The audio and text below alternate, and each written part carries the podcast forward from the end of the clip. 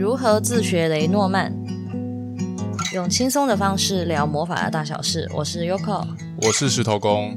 有没有人很困惑？其实不知道雷诺曼是什么？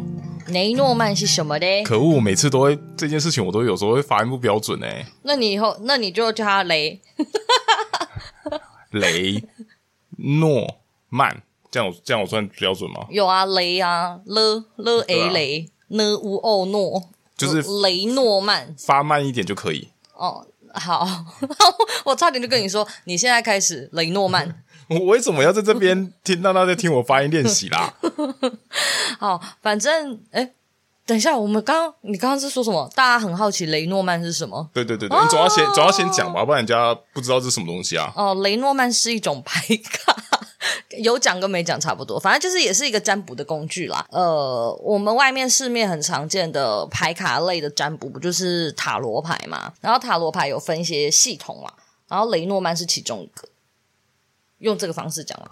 诶，按粗浅的说，啊，他跟雷诺曼跟那个复刻牌是不是息息相关啊？好像是息息相关的，因为诶，突然开始聊出处，这是我看书看到的。反正雷诺曼它的起源其实是桌游，一个好像是好像是一款叫希望游戏的桌游。然后里面它就是传流传在贵族之间，可以很轻松的玩的的一个桌游，所以呢，它上面就是好像还会有扑克牌的那个花色跟数字，然后总共只有三十六张，然后它的大小就会是复刻牌的形式，因为它是为了要大让大家方便携带的去游玩。可是我之后有稍微去查询了一下，其实复刻牌。占卜啊，就扑克牌占卜，它好像它应该是源自于吉普赛吧？哎，我讲错就算了，因为我也不知道，我只记得好像和一些吉普赛女郎还是什么，他们会用那个扑克牌做占卜的样子，疑似。然后他们就是是用花色嘛，所以扑克牌占卜它是一个系统。可是因为雷诺曼它上面也有扑克牌的花色。跟数字，所以呢，就会有人说这两个系统其实是可以融在一起的，但是不建议初学者把这两个系统一起学，因为这样的话很容易搞混，所以他们就会推荐说，你可以要么你就是先学扑克牌，然后再把再来就是学雷诺曼，反正你就是看你要怎么样学，那之后你是可以把它融合在一起，但是初心者不要又看雷诺曼的书。然后又去看扑克牌的书，然后试图把它搅在一起，然后感觉自己就是超厉害的，就是并没有，他只会搞混你。好，我解释完了。诶，对，我我我忽然想到说，其实我们现在玩到现在啊，然后我都看到那个上面会有那些扑克牌的数字啊，但其实还多多少少啊，有时候也会蛮好奇说，那个上面到那个数字到底可以有一些什么帮助啦。好像就要去翻那个扑克牌的系统，这就像之前那个啊，我们的那个伊老师 SSR 卡的伊老师，他他不是他是擅长扑克牌占卜嘛？然后他不是有说，诶，梅花代表自己嘛？红心代表感情，黑桃是工作，还是我我记错了？方块是比较不好的，我乱讲的，我忘光光了。老师听到这一集，记得来跟我说，嗯。然后我在想，如果跟雷诺曼放在一起的话，应该跟这个有一点关联。哎，那你有去想过说，因为雷雷雷诺曼只有三十六张，但是复刻牌五十二张啊，有少，对啊，少了多少牌？它少了很多啊，所以才会说它不能完全的套用在一起啊。我我在想啊，应该是花色比较有关系吧？没研究，你现在问我，感觉就会被人家打，就是被知道的人打脸。我觉得我们不要深入探讨。然后来暴露我们的无知。反正啊，因为自从前阵子开始入手这副牌卡之后啊，我们现在就是每天至少都一定会拿来做每日占卜，这样。嗯，就我们今天发展了什么事情，然后我们就无聊在这边印证啊，反正是边印证边练习加学习啊，然后也算成功的推坑很多人入这个坑吧。哦，我觉得算了，因为。其实排卡类通常，如果你们想要学的话，呃，最简单一定就是先去找那个什么神谕卡类的指引卡，什么呃独角兽指引卡嘛，什么彩虹卡这一类。那那些因为都有附一些说明书，然后上面都有文字，所以它比较呃，我觉得它自学是一个简单的东西，它是一个很轻松在玩的。然后如果你是想要再比较深入的去做占卜的话，通常大家会接触的是韦特塔罗牌。那当然塔罗牌还有分托特系统，可是因为我听说托特系统它还讲究了很多占星等等，就是各式各样的神秘学的元素是在托特里面，好像还有。可能还有一些神话的相关的资讯，所以托特它，如果你要学得好，好像你必须要有更多神秘学相关的硬底子。那韦特的话，我觉得他就会，因为大多数的人都用韦特，所以其实你要学就比较简单。那你觉得你，因为你现在是两个两种都会嘛？那你觉得上手哪一个会比较简单？啊，这个很难呢，因为，所以我才说我问你啊，就是你自己主观。我觉得我现在觉得很难，是因为那个韦特他有七十八张，七十八张牌，然后我是找老师学的，所以那个时候我觉得韦特就是，如果你跟我这样讲的话，我目前的感受的话，我觉得韦特好像比较简单。可是我之后有认真的思考一下，就是有可能是因为呃，韦特他每一张牌。它有一些故事，然后或者是它会告诉你这个牌面发生的一些事情，那你会比较好记忆。然后这些东西，因为它比较能够有条理脉络的整理出来，你就是很好去联想它背后的一些含义在，或者是它图片的元素，你就可以记得，你会知道。所以我就会觉得韦特好像我目前觉得学起来好像比较简单，可是我不确定是不是因为是有老师带着我有脉络的一张一张的去。探讨这张牌嘛，然后跟讲他的经验，所以我觉得简单，还是还是呃，就是我刚好比较吃这样子的记忆模式，因为在讲那个雷诺曼哈，雷诺曼他其实三十六张，其实如果以张数来说，应该雷诺曼比较简单，可是雷诺曼对我来说，我我的困扰地方是，它就是上面会有很多的图案图形嘛。就是例如说老鼠好了，然后你必须得开始联想老鼠这个东西，它可能代表了什么东西？老鼠应该跟偷窃有关吧？什么偷窃啊？然后呢，老鼠那边叽叽喳喳的叽叽喳，或者家里面有老鼠，其实会很让人感到焦虑。就是你要去做这些联想，然后就一个一个关键字。可是因为关键字对我来说，我觉得我有难度。我记得之前你好像有讲说，好像是也不知道是你从其他地方听来的，就是说，如果今天你是先学韦特塔罗，反正你先学塔罗的话，如果你再去再去学雷诺曼的话，容易会因为什么想太多还是什么的。哦，对对对，因为。雷诺曼他的重点就是要如何自学，还硬要带到主题，就是你要学的话，必须要学会看图说故事，所以他就是有点类似很直觉式的联想，例如说，呃，老鼠牌，刚刚我像我说的老鼠牌，然后再配上一个花园好了，花园就是公开的地方，大家都可以去那里面玩嘛，所以有可能就会说，去对你来说去社交这件事情会带来压力。这样子就是很简单，可是因为韦特就像刚刚你说的，我们可能会去探讨这个牌面，然后这两个组合，它可能它形成的推，就是它的推理会比较多一些。然后韦特注重心灵层面，所以他没有办法很直接的跟你说，呃，社交会让你感到有压力。这我觉得也是，就是学雷诺曼比较好玩的地方，就是。我觉得他的排意有时候就是，他就直接明了，所以他就是会跟你讲说，你做这件事情，你可以，你不行。对对对对对，他的他的用法是这样，所以其实如果这样分析下来，我在想雷诺曼应该比较好学。就是如果你说韦特跟雷诺曼的话，我总觉得雷诺曼雷雷诺曼好，他应该被我影响了，被我影响了。他好像学起来，我觉得应该比较简单，而且因为就三十六张嘛，然后你就每天这样串嘛。然后每天这样做一个联想练习，然后看图说故事，你就把它串成一句话就好了。可是对我自己的个性来说，我觉得雷诺曼比较难。但我觉得这件事情，你还还要去建立在你可能自己，呃，譬如说你抽到这些坏牌的时候，你也蛮去就是面对这些不好的牌。我说雷诺曼的话，因为有时候你可能会遇到说，就是我就不想承认啊。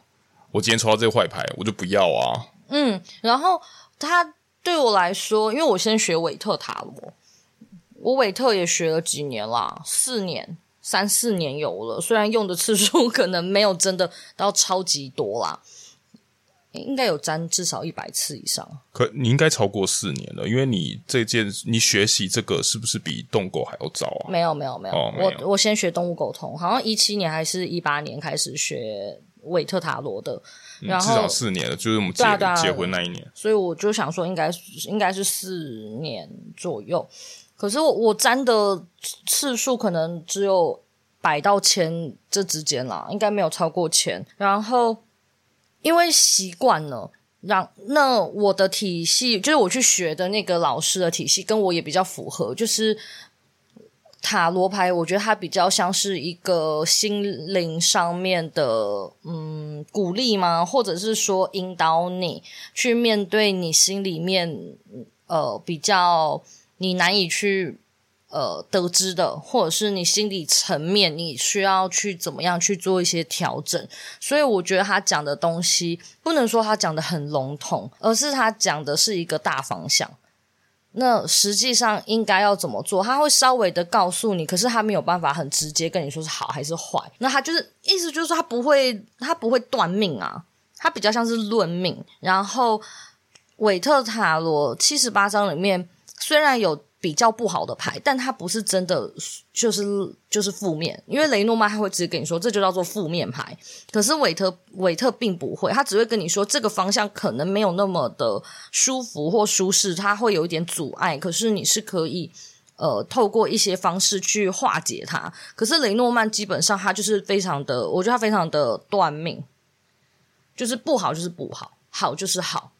但我觉得他虽然说这样子好就是好，不好就是不好，但是因为我从那我们不是从书上有去看看到说，其实你还是可以问说，你是有办法去扭转一些未来的。他书上其实就这么写，然后我就觉得想说，诶，其实这样还不错。就譬如说我今天。呃，我算我的工作好，那我在我工作上得知说，我在譬如说我要去面试这间公司，可能会遇到一些困难，那我就可以开始问说，那我是不是要譬如说我要过更多准备吗？还是我要更了解更多公司的背景？然后我就可以一个一层一层去问，然后去问到说，诶，或许我我要采取什么方式，可能会对我这次的面试，其实它就有可能去达到一个好的效果。我觉得它厉害，它好玩的地方在这里啦。我觉得目前这两副这样子用下来，我觉得韦特他比较是拿来探讨呃内心层面的，就是说，如果你不是很了解你自己的人，然后呢，你现在在自我探索，你感到迷惘的话，我总觉得维特塔罗会比较好。它比较像是，我觉得它比较是治本。然后呢，雷诺曼是给那些他早就知道他应该要怎么做，或者是他清楚。的知道自己的整体的状态，可是他真的需要一个解决的方案的时候，我觉得雷诺曼就还蛮不错的。所以他就是我我自己会觉得他比较治标，因为他没有办法探讨你精神层面，你为什么做这件事情，你会怎么样，你发生了什么事情，你的内心有什么样子的变化，他没有办法让你知道。韦特可以，可是韦特只能知道发生了什么事情，你很伤心，然后这件事让你压力很大。可是接下来呢，就是他没有办法完全告诉你。嗯，雷诺曼不就像是就是知道说，呃，这件事你做了会好，就是不好。但是我也不管你心情怎么样，反正就这件事你问了，他就跟你说好或是不好，大概是这样。嗯。那个时候我看了那个雷诺曼的书，他就有说啊，韦特塔罗，他大概就是会跟你说，你跟你男朋友呢，就是他让你感到非常的压力非常大，然后你非常的你非常的难过，然后他让你受到了很多的伤害，这样子。可是雷诺曼他可能会直接跟你说，你男朋友劈腿，然后可能劈了两个，这样子，就是他的差异这样子，他的差异在一个是在探讨你心理的状态，或者是男朋友为什么他会伤害你，可能。对他来说，已经失去，他对你已经没有那些情感层面了。他会继续跟你在一起，可能是因为金钱的关系，就这样子。可是他不会告诉你，你呃，你男朋友他到底去做了些什么事情啊？可是雷诺曼是，你知道你男朋友做了这些事情，可是你不知道为什么他要这么做。可是我觉得这件事情，我觉得你要去，大家如果要接受雷诺曼的话，你就要去习，大家就习惯说这件事情可能真的很赤裸。所以说你，你其实不见得你一定要找别人，知道吗？就像我们这集刚开始是在说自学嘛，其实你也是可以，就是买书回来之后呢，然后自己看，然后自己面对自己，就算赤裸一点，应该也没什么关系吧？是啦，可是他。难在可能有些人会不想面对，他就会主观屏障。但是从某一个角度来说，你更清楚。所以我觉得牌面为什么这样子走，你应该才是最清楚的人。我有一个嘿问题，虽然我不知道你有没有办法回答出来，就是我刚刚在聊的时候我就讲的，我不不知道。赖赖老师，我不知道。他等下说我们霸凌他，我就然后现在听众说赖赖老师是谁？我不知道。就是呃，因为之前在听韦特塔罗的时候啊.大部分的人都说，其实韦特塔罗不太能自占，但是雷雷诺曼却可以。你觉得那个差异点在哪？两个都可以自占 啊，莫名其妙，好烂哦！在讲什么？就是我不知道，没有啦，开玩笑。嗯，我觉得雷诺曼他可以自占的原因，只是在。你需要去做那个联想力训练，关键字训练。那它的关键字就摆在那边，它没有其他的东，基本上啦，不太会有其他的东西。那如果你越清楚你的状况的话，你越能够知道。它是关键字里面的哪一个？可是因为我觉得韦特他不能自占，是韦特的东西太庞大、太宏观、太抽象了，所以你会在那个里面找不到哪一个才是对的。然后再来就是韦特呢，当然就是像我刚刚说，韦特他没有所谓的绝对的好或绝对的坏，可是里面一定还是会有比较差一点点的牌嘛。就是例如说塔好了，你会遇到一些小小的问题。你跟你男朋友遇到小小的问题，或者是你们抽到了死神牌，那真的是很不好意思。就是他可能想要跟你分手，或者是你们两个人想要换一段新的呃经营感情的方式。可是像这种事情，你会想要承认吗？你就不会想要承认吗？然后呢，这种是韦特他可以转换嘛？例如说，哦，你可能只是想希望他结束他跟他前女友藕断丝连的状况，就是你可以用别的方式去解释他，所以我觉得自粘他可以解释的空间太大了。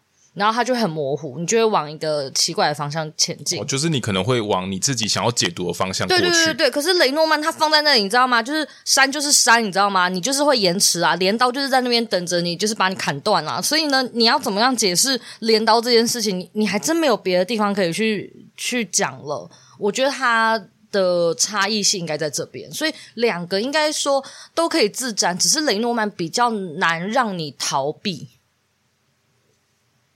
这样解释可以吗？可可以吧？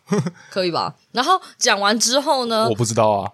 然后不是 讲完之后，伊老师就说：“你讲的全部都是错的啊啊啊！” 在那边乱讲，我觉得我只要讲的听起来合理，这样就就 OK 了。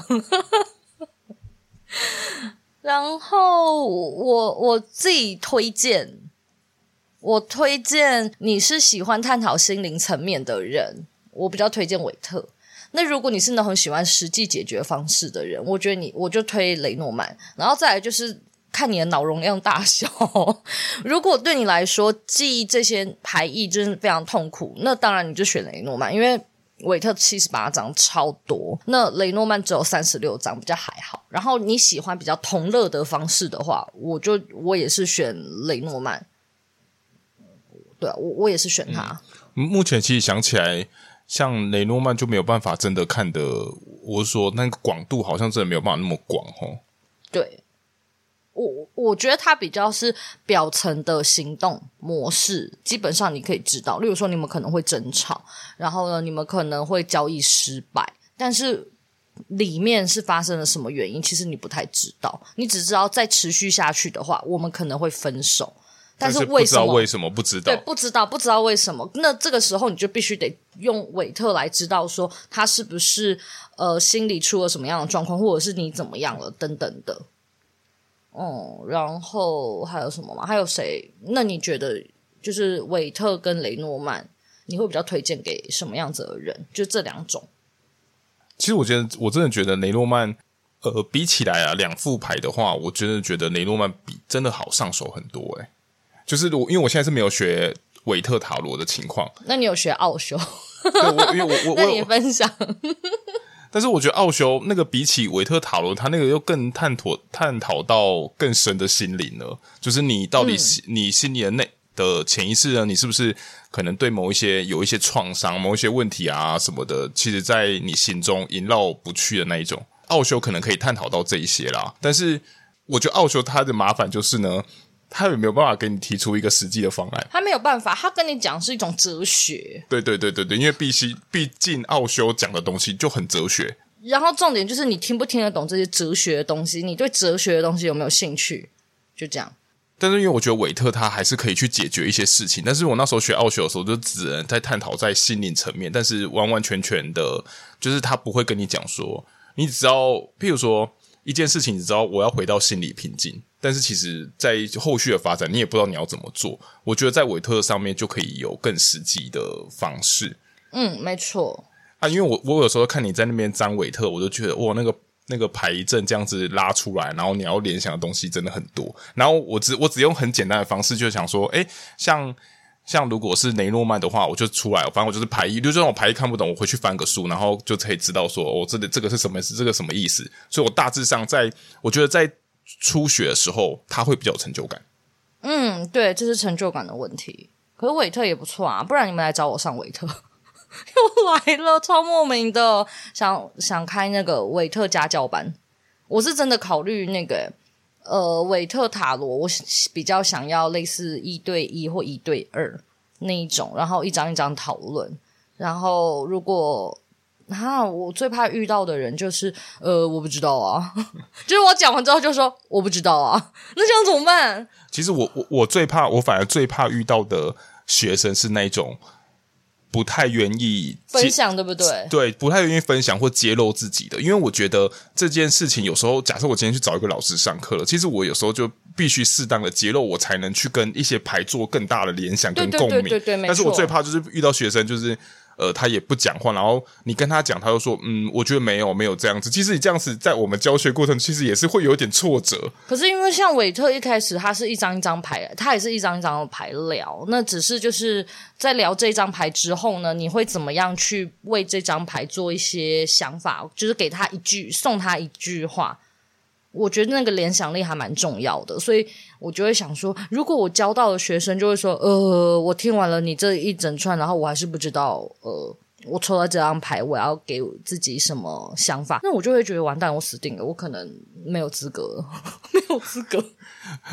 我真的很害怕欸。我是我我是觉得，如果你如果大家一般在学这学我们今天讲的这些牌卡，如果你只是想要拿出去跟大家玩，然后你想要秀一下你的技巧的话，那其实雷诺曼是一个很好的方式，因为它的上手也比较简单，它牌卡它就是牌卡张数也少嘛。但是如果你你觉得你要通用性比较高的话，我就建建议去学到塔罗，去学到。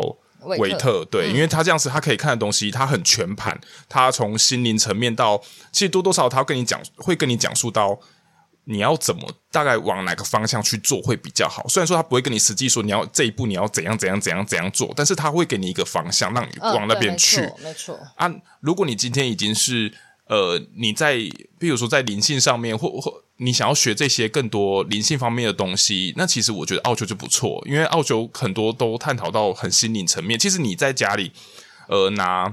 奥修出来，你可能就在家里占自己的身心状态的时候，他其实都会跟你很很直截了当的说：“哦，你可能心理层面现在有受到一些问题，你可能需要顾到你的可能内在小孩啊，又或者是你要去做些什么维持你的心中的平静啊，又或者你现在正在经历蜕变啊。其实这个很心理层面的东西，奥修其实它是有帮助的。但是这个我觉得是我不太鼓励初学者，因为大家会不太清楚说会对。不太清楚，说就是我今天发生的情况，你连自己都搞不太懂了，那你怎么去探讨很心灵层面、心理抵触的东西？我觉得应该是这样子，看个人。我我我的看个人是指说，如果他最近是在做一个自我探索的阶段的话，就是他非常想要厘清他每一天心境的变化，他心里面的那些深层的感受的话，那就是。奥修蛮适合的，然后呢，韦特就是，我觉得韦特他应该对我来说，他就是中间，就是奥修是最心灵层面的，雷诺曼呢是最务实物质层面的，然后呢，韦特就在这两个的中间，我我的感受是这个样子。然后，那如果你只是想要知道我今天会发生些什么事件呢，那就是雷诺曼，我觉得是这样。那如果你真的是那种每天都很想要探索你自己内心的心理的流动啊、想法啊，那奥修真的非常适合。然后韦特介于中间吧。嗯，我觉得韦特算介于中，因为我觉得它的通用性很大。他可以去探讨，无论他可以探讨到，他其实也可以探讨到心理，然后他也可以实际上也会提供你一些方式、一些方法啦。哦，对，会给你一个方向前进。在遇到某一些事情的时候，嗯、他还是可以告诉你说，你要，例如说你要激烈一点，还是你要公平一点，还是你要温和一点？激烈一点听起来听起来很好笑，就是要跟人家吵架的意思。对，就是坚定你的意志，然后就给他战了。这样子对，按然后这种东西，如果你拿去算雷诺曼的话，他就会出直接出去跟你讲说，那就是跟他，你就是跟他发生口舌之争，反正就是会吵架。对，就是你做了什么事情，你可能之后会发生什么样的事情。然后你小问题，其实你都问这些雷诺曼都不错啦，反正他都会给你一些，他反正说就给你一张几张牌嘛，然后你就会可以知道说，哦，我今天做的这件事，这件小事情呢，可能会发生什么事。好。过了大概二十五分钟之后呢，我们才要告诉你你要怎么样自学 雷诺曼。然后这一集的重点就大概五分钟而已，因为也你也不知道我们怎么自学的，我们就是买牌，废话。然后推荐先买那个三十六张的那一种，因为其实雷诺曼。不同的系统，大家可能那些作者他有一些其他的想法，可能会变得比较多张。我会推荐还是先三十六张，然后呢，去先做你每一张。我那个时候最痛苦的是一开始我把一到三十六张全部都看过一轮，那就是看那张上面是什么。然后那个时候是那个伊老师，他就是一张一张陪我看。他没有全部陪我看完，我好难过。他，但他一张一张陪我看，然后他就会开始跟我说，例如说幸运草呢，你就想一下，幸运草它是很难发现的，所以它是微小的。然后幸运草那当然就代表幸运等等，就是你要先去做一些关键字的联想。对，然后接下来就是可以两张牌做组合，就是。例如说幸运草加呃加鱼好了，就大丰收吧。就是你可能很幸运去买乐透，然后就会中奖。我乱讲的，不可能。然后就是类似这样子，然后再来就是我目前 Google 到的好像是两本书吧。我那时候我是什么时候学的？上个月开始。我上个月开始的时候只有一本，它好像是蓝粉还是绿粉，我忘记了。一个什么莱雷诺曼自学圣经嘛？还怎么样？是一个外外国人写的。我一开始是先看那一本书，那本书它的嗯。他后面也有教你怎么样做自学练习。那他前面我觉得他的排意的整理很好，因为他是用表格做整理的，你很好的去做翻阅。然后他贴心的是，突然在卖书一样，诶，就是他贴心的是他的那个一到三十六章啊，他的那个侧面哦，书的侧面其实会有那个颜色，你就会比较好翻阅，你比较好查。那。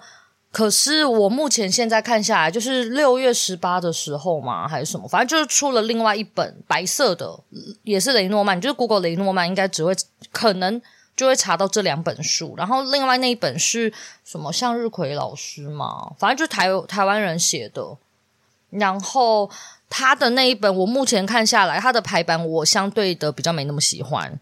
可是他里面写的东西就是写人话，我个人比较喜欢。可能是因为都是台湾人，所以他的用字遣词等等的，还有他的一些经验的说明，他让我会觉得比较有脉络。可是因为我说的第一本啊，那个是西方的，然后那个人本来就是一个灵媒。所以我觉得他的东西就是真的比较西方式。如果你是比较偏那种喜欢断命，就是喜欢讲的超级神准，然后呢，你也比较喜欢那种西方那种比较乐天嘛。